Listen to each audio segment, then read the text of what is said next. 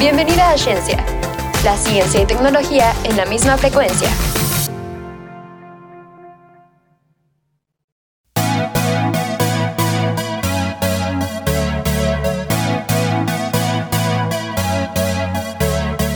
Bienvenidos a Ciencia, en donde la ciencia y tecnología están en la misma frecuencia. Pues el día de hoy vamos a tener dos temas muy interesantes. El primero va a ser Machine Learning, que aunque a algunos se les haga muy aburrido, sí está interesante. O sea, lo que investigue, sí está interesante, amigas. Eh, pues bueno, el Machine Learning es una de las como divisiones de la inteligencia artificial. Eh, la inteligencia artificial, pues como ya saben, las Alexas o Siri y todo eso. Entonces, pues, pues el Machine Learning básicamente es la manera en que los algoritmos funcionan para que pues para que la máquina aprenda, o sea, es la traducción literal, pero lo hace a partir de datos que nosotros le damos y, como que la máquina lo procesa, eh, aprende y ya, pues te, da un contenido. No sé. Ah, bueno, eh, yo estuve leyendo sobre algunos ejemplos, claramente, y me encantó mucho uno que son los OCR. Y pues estos los que son, se, se concentran en juntar los caracteres ópticos, ¿no? en el sentido de que es un software que te permite agrupar ciertos datos y descifra textos e imágenes, descifra ciertos mensajes que tenga dentro de todo esto y es como algo que va aprendiendo conforme al tiempo. Nos se me hace bastante interesante. Sí, y bueno, creo que es importante decir que pues no es como que la computadora se ponga a abrir un libro y ponerse a estudiar, ¿verdad? O sea, lo que hace es como recopilar todos los datos que se le alimentan y pues este aprendizaje que se le llama, pues es en realidad como a partir de patrones que va identificando la inteligencia artificial. Esto creo que se usa actualmente pues para cuando tienes tu música en aleatorio, porque recuerdo que hace unos años cuando apenas empezó esto de poner en random tu playlist, pues mucha gente se quejaba de que te ponía el mismo artista, pero pues es que era aleatorio, ¿no? Y pues lo que fueron haciendo fue que lo fueron desaleatorizando para que no te saliera tan repetida tu música. Bueno, lo que me gusta es cómo se aplica, ¿sabes? O sea, dónde es que lo notamos más. Y algunos ejemplos son los antivirus, es algo que tenemos puestos en nuestras computadoras, algo que es necesario porque en una de esas terminas sin tu cuenta de banco. Pero, no sé, me gusta eh, cómo se encarga de detectar softwares dañados o obviamente la compresión de los textos cuando tú te pones a escribir. Eh, obviamente se aplica muchísimo la cuestión robotizada, eh, algo que está muchísimo más presente en la actualidad, obviamente en la parte de los vehículos autónomos, ya sea como los Tesla y pues obviamente los robots. Y pues en el análisis de imagen, ¿no? Me encanta como esa función que tiene Google de poder juntar. Hay como un programa que tiene Google Fotos que con tu foto te dice quién eres de otras obras de arte. No sé, como que me gusta mucho esa parte. Sí, está muy padre. Y más que, no bueno, yo pensé que era como más futurístico, algo que estaba todavía en trabajo. Pero no, o sea, realmente a mí me sorprendió la aplicación que tiene, por ejemplo, con los Kinect, los Xbox 300, 360, creo que Kinect. Este, donde pues la, obviamente la máquina tiene que saber que registrar cuando tú mueves tu mano. Entonces, eso también es parte de Machine Learning, no solamente que adivine tu canción favorita. Y, pues sí se me hizo bastante interesante leer sobre ello. Y, creo que, o sea, que el, Machine Learning empieza como en los 1900, desde que eh, Alan Turing eh, creó la primera computadora. Y pues está, está, está muy interesante, la verdad. Sí, otro uso que también tenemos todos los días y igual no procesamos que es como Machine Learning, pues es cuando usamos softwares como Waze o Google Maps que pues van siendo alimentados de las zonas donde hay tráfico y pues con base en ello pues te recomienda de irte por un lado o por un otro, pero pues obviamente eso ya está automatizado porque no es como que le pregunte a alguien, oye, ¿por dónde me voy? O sea, y a partir de los datos que se le alimentan con el tráfico en tiempo real, pues te puede decir qué ruta te evita esas zonas. Y pues creo que nos damos cuenta de ello. a mí me gusta mucho eso porque te marca como las rutas y ya, o sea, te da como cuatro opciones diferentes y yo me quedo, wow. No solo las diferentes como rutas, sino que también como el horario al que quieres llegar y te dice exactamente como de a este horario hay bastante tráfico, entonces como sabes a qué hora salir y a qué hora vas a llegar. Sí, te dice como de a qué horario esta ruta sería más rápida y pues incluso si te equivocas, pues muy rápidamente te corrige de date la vuelta en U y regrésate, ¿no?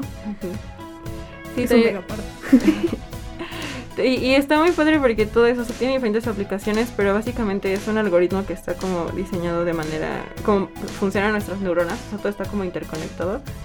Y, o sea, creo que se llama así Deep Learning, uno de los tipos de, Machine Learning, que precisamente están conectados como con neuronas. Y que ya podamos hacer eso, está, está muy, muy padre. Sí, y pues a pesar de que está muy padre, creo que también es importante decir también como la preocupación que surge con la privacidad, ¿no? Por ejemplo, dices, no sé, mazapanes con tu amiga y al rato ves en Facebook y ya te salieron cinco anuncios de mazapanes, merch de mazapanes, una playera de mazapán. Y dices, pues como no, lo acabo de decir hace cinco segundos y pues te pone a pensar de qué tanto escuchan las máquinas de ti o qué tanta información se procesa y hará que si le diste acceso o no. Sí, justo esa parte. Em, en Navidad le regalé a mi papá una Google Assistant y viene, o sea, una parte específica donde dice para que cierres como la bocina para que no te escuche. Cuando yo, o sea, yo no había leído esto hasta que mi papá me dijo como ¿qué me acabas de regalar y por qué dice eso en la caja? Y yo así de, ¿cómo te va a decir eso? Hasta la misma empresa te está diciendo de, podemos escuchar y con base con lo escuchemos es lo que te vamos a recomendar en Amazon, en Mercado Libre, o sea, en donde sea. Es como, te puedo escuchar y conforme a lo que escuches lo que te voy a estar dando y como hasta ya las mismas aplicaciones te dicen de, ¿quieres que tomemos ciertos de tus datos para nosotros recomendarte cosas? No sé, como que me siento espiada. O sea, antes era como quitamos WhatsApp, por eso que sacaron de ahora podemos ver tus datos y todos descargamos Telegram y todo eso en ese tiempo para que ahorita nos digan de todo te vigila. O sea, como que ya somos inútiles respecto a la seguridad. Sí, sobre todo Google, porque sí guarda las grabaciones. Bueno, o sea, por ejemplo, oye, o sea, hubo una tarea que teníamos que hacer, no me acuerdo de qué, pero nos pedían que buscáramos una configuración precisamente de Google donde venían como todas las grabaciones, como le dices Hey Google o también Alexa y guarda todo, guarda todo. Y esos datos se los compran a empresas, o sea, te pagan por escuchar esos datos. Me siento espiada. Sí, Bastante. Incluso pues en Google hay una opción que te deja entrar a tu perfil y ves como qué tantos datos han recolectado de ti y qué perfil han hecho en base en ello, con base en ello, perdón. Y pues, por ejemplo, yo me metí y sabía que estudiaba en el Tecnológico de Monterrey, que tenía un carro, de que me gusta el anime y ese tipo de cosas, hasta qué tipo de música te gusta. Y pues desde, ay, pues cuánto me conoce, ¿no? Y pues bueno, uno en esta edad dice como, ay, bueno, pues a mí qué me importa, ¿no? O sea, soy una chava y nomás hago cualquier cosa, ¿no? No es como que maneje millones de pesos en el banco o Que cosas así. los dos pesos que Pero pues ya luego piensas, no, pues de todos modos tienen toda mi información, ¿no? Y pues sí es algo peligroso, ¿no? Y lo peor es que pues esto no lo dicen explícitamente cuando bajas Google, cuando bajas Facebook, cuando bajas todas estas aplicaciones, ¿no? Y pues la gente que solo lo usa pues no lee esto y pues ahí es donde entra todo esto de guardar tus datos. Esa parte de no leemos los términos y condiciones cuando deberíamos leer los términos y condiciones. Pero creo que es algo que está muy normalizado. Em, y bueno, ya con eso que nos espantamos un poquito de, de que las máquinas nos espían, que sí están aprendiendo cosas de nosotros, qué miedo. Pues ya cerremos este bloque, hermoso bloque de, de algunos datos. Em, y bueno, estamos en ciencia, ciencia y tecnología en la misma frecuencia. Y pasamos al siguiente bloque, ¿qué les parece?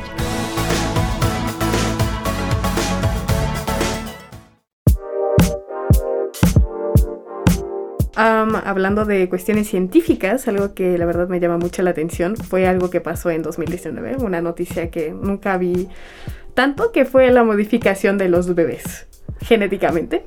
Y bueno, esto pasó en China. Justamente eh, el científico fue multado con 380 mil euros por modificar genéticamente embriones, los cuales nacieron perfectamente y fueron modificados para no tener el virus del SIDA. Y pues muchos dirán como, ¿por qué lo multaron? Pues es ilegal porque va en contra de las leyes de la bioética. Como sabemos, la bioética regula bastantes cosas. Y pues eh, Lana y Yana, que son las dos niñas que nacieron, pues simplemente llevaron a la cárcel a nuestro científico y lo llevaron tres años de cárcel y a una multa de varios miles de euros. Sí, creo que el tema más grave que surge aquí es como de que da lugar a lo que le llamamos la eugenesia, de que pues en un futuro la gente que tiene dinero y tiene acceso a estas tecnologías pues va a poder ser un humano más evolucionado y pues la gente que no tiene acceso a esto pues va a estar así y pues obviamente esto da lugar a que haya una especie de humano superior, aunque pues sabemos que esto no es así y pues sí, yo creo que ese es uno de los dilemas más grandes que surgen hablando de este tema de modificación en humanos.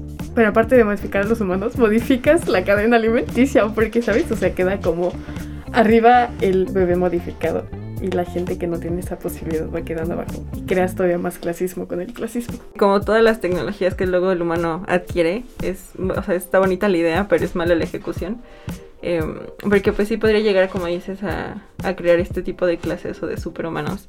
Y bueno, bien lo menciona el libro de eh, Un Mundo Feliz de Aldous Huxley, que creo que incluso o sea, desde la primer, el primer capítulo menciona como estos bebés que están, están creados por casi máquinas. Entonces, eh, bueno, obviamente es como algo más o sea, idealizado porque ahorita nada más Supongo que lo hizo con CRISPR. No, no, sé qué tecnología ocupó. sí, justo la, la modificación fue con CRISPR.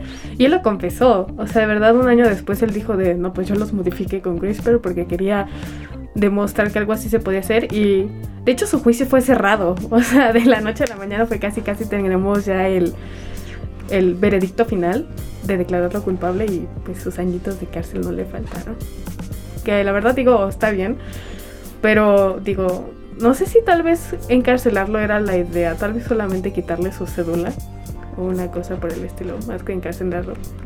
Entonces, o sea, esa parte de crear superhumanos está cool, pero es algo que no es que haya aparecido de la noche a la mañana en nuestro siglo, ¿saben? Esto viene desde la Segunda Guerra Mundial, de cuando Hitler quería hacer sus superhumanos.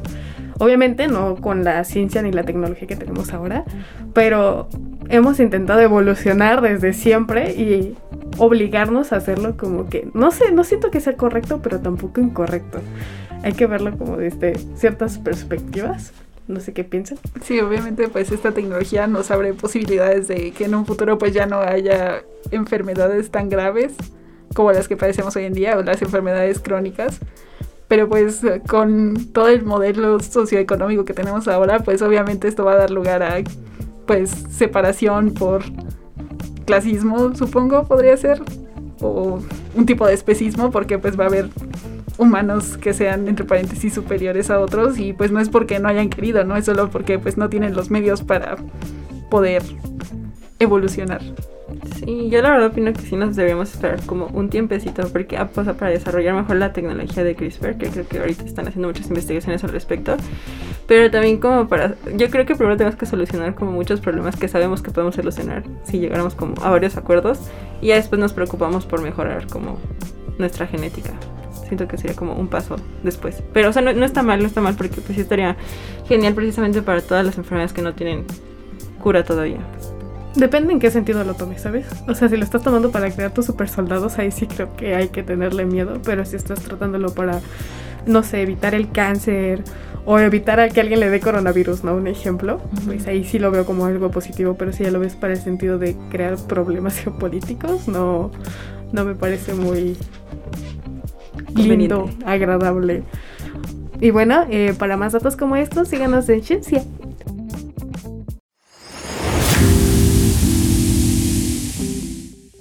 Ah, hola, bienvenidos a todos de vuelta. Vamos a continuar con nuestro segundo bloque de este podcast. Y pues tenemos un tema igual muy interesante que es la astrobiología. Y pues esto parte de que hace poco regresó a la Tierra una expedición que fue a recoger material de un asteroide que se llama Ryugu. O sea, esta expedición estuvo a cargo de Japón y pues trajeron material de este asteroide, ¿no?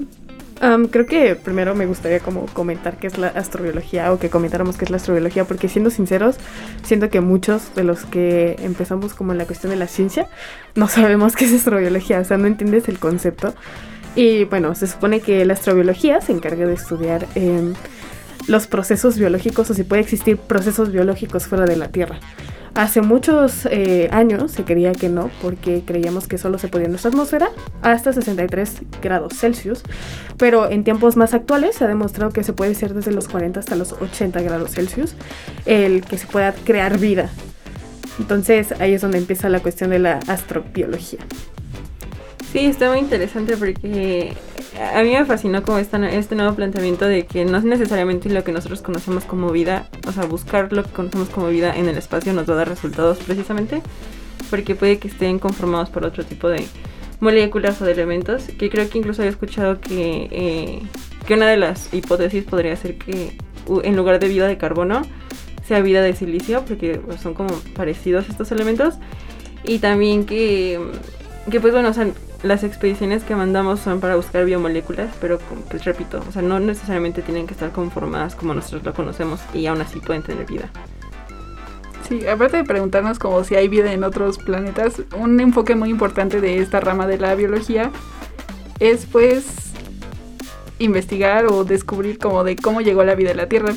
Porque no sé si a ustedes les tocó, pero al menos yo en la prepa, en mis clases de biología, como en las teorías del origen de la vida y todo, vimos que pues una de las más aceptadas es de que en la Tierra había pues varios elementos que obviamente favorecieron la vida, pero como tal lo que detonó el origen de la vida pues fue de que de lejos, o sea, de otro lado llega un asteroide, un cometa o este tipo de elementos y pues al momento de impactar la Tierra pues ya fue como se dio el origen de la vida, ¿no? Y ya luego todo lo del caldo primordial y cómo se fueron formando los simbiontes y todo esto. Es, es la teoría de la panspermia, ¿no? Creo que así se llama. Sí, No, me parece que sí. bonito nombre. Y a ver, les tengo una pregunta a ustedes más que nada. ¿Conocen lo que es la paradoja de Fermi? Bueno, ah, Karen, ¿sí? Sí, creo que sí. Bueno, no me acuerdo precisamente. Ok, se supone que la paradoja de Fermi quiere explicar si hay extraterrestres, o sea, vida, o sea, fuera de la Tierra. Entonces, no sé, me gustaría saber qué piensan respecto a la paradoja de Fermi y la astrobiología, o sea, cómo lo podrían combinar con esta pequeña característica que les di. Sí, pues creo que hay una frase medio famosilla de que pues sería muy, no sé si ignorante pensar que estamos solos aquí en todo el universo. Y pues creo que tiene mucha razón, ¿no? Porque pues hemos ido estudiando de lo que somos ahorita y así, pero pues todo este tiempo nos hemos estado preguntando de dónde venimos, o bueno, de dónde viene la vida. Y pues creer que se originó aquí en la Tierra, pues yo creo que estaría muy sesgado, ¿no? Y pues esta teoría de que pues vino de otro lado, pues yo creo que abre lugar a muchas posibilidades de investigar y pues de descubrir, ¿no? De cómo terminamos aquí hablando en un podcast. si solo había diferentes desechos de estrellas en el planeta Tierra, ¿no? Somos polvo de estrellas. Justamente. Es que sí está, está muy loco y me acuerdo que, ay, perdón, moví mis lentes. Yo creo que se escuchó. Ok, bueno. em, ahorita me estaba acordando que dijeron de en la teoría de Fermi. Creo que lo, creo que Carl Sagan lo menciona en uno de sus libros. Ahorita no me acuerdo bien de del nombre del libro. Pero, o sea, menciona precisamente esto de que somos como una probabilidad en, en muchísimas. O sea, de verdad, todo lo que, o sea, es muy, muy filosófico este asunto, pero de verdad es muy mágico como, como si logramos existir y pensar y estar en este podcast hablando, como dices. Eh, porque, o sea, que todas las condiciones se dieran. El carbono, que, bueno, el, el- el elemento de carbono, el caldo primigenio, eh, que igual y, llegara como un asteroide justo en ese momento que estaba perfecta la Tierra, porque pues hubo momentos en que estuvo muy tóxico este asunto. Entonces, pues sí, eh, lean de Carl Sagan, está, está muy bien- bueno ese libro, si quieren ahorita les busco el nombre, permítanme nada más. Lo que Karen nos está buscando el título de nuestro ejemplar, pues sinceramente creo que todo lo que hemos dicho sobre que sería muy envidioso pensar que somos los únicos claramente. Y la verdad es que quería mencionar esta ridiculez que veo muy seguido en posts de Facebook que dicen, nosotros éramos de Marte, éramos una inteligencia bastante alta que nos mandaron a la Tierra porque nos acabamos Marte. O sea, tenía que mencionarlo porque lo veo muy seguido. Y de verdad es como muy chistoso porque se supone que se encontraron rastros de que sí pudo haber vida en Marte en algún punto. Entonces, no sé, como que es bastante fantasioso. Pero al mismo tiempo es como, hay, aunque sea un punto uno de probabilidad, pero hay una probabilidad. Entonces, la verdad es que es bastante, no sé, es gracioso. La verdad es que hasta en un punto sí te da risa, pero después sí te quedas pensando como de, ¿y si es cierto? Porque por más ridículo que suene una idea, siempre vas a estar como, ya la vas a tener presente. ¿Saben? O sea, no es como, ay, es una tontería. Es igual que con los fantasmas. O sea, dices, hay un fantasma y dices, ay, no, no creo en los fantasmas, pero ahí se queda la espinita del fantasma, el fantasma. Entonces siempre se va a quedar esa idea en tu cabeza. Entonces, no sé, es como bastante wow en, un- en algún sentido. Sí, y pues más ahora de que pues ya se está acabando la Tierra y todo esto y que muchos están hablando de que pues los que tienen dinero se van a ir a Marte y pues van a colonizar Marte, arroba Elon Musk. Nos Em, vamos a Pues regresar sí, a yo creo que pues con esta discusión también surge esa pregunta, ¿no? De qué hay en Marte y todo esto. Es que sí hay mucha muchas investigaciones. Ahorita, bueno, yo estaba leyendo de un de- es un concurso que hacen para construir rovers y, y tienen precisamente como esta parte de astrobiología. de- tienen que construir un laboratorio para determinar si hay vida o no. Pero pues sí es muy interesante. Ahorita regresando a lo que decías de, de los aliens y de que sí está como en, cuestión de, de duda si hemos visto o no hemos visto aliens. Eh, yo leí que, o sea, que sí hay como un- una división completa de, de algún instituto interesante de la ciencia, de que o sea, sí se dedican a, entrevistar, o sea, cuando dicen, no, tuve un encuentro de el, quin- del quinto nivel o algo así, es- se ponen a investigar, co- entrevistan al, al que le pasó, eh, estudian como todo eso y al final concluyen que no, o sea, que no hubo, hasta la fecha no han dicho que uno sí si esté sucediendo o que se haya visto un alien de verdad. Entonces, eso me pone muy, muy triste, pero pues me deja también tranquila de que sí hay ciencia detrás de, de que- de- del hecho de que si están investigando, pues. Sí, y pues ya que definimos un poco lo que es la astrobiología, volviendo al asteroide del que recogieron material, pues los astrobiólogos que hay pues en la NASA y en otras partes del mundo, pues se van a repartir el pedacito de asteroide que trajeron porque pues es una mini muestra, ¿no? Estaba leyendo que pues era aproximadamente lo equivalente a 6 granos de café. Entonces pues eso se lo tienen que repartir entre todos los científicos del mundo que se dedican a eso. Y pues el interés por este asteroide surgió de que vieron que tiene pedazos así como alargados que parecen incluso el carbón que usamos para la carne asada. Y pues sí han encontrado como trazas de carbono en pues en diversos asteroides y por eso surge este interés. Pero ahora el enfoque es como buscar si hay otro tipo de biomoléculas, ¿no? Como aminoácidos.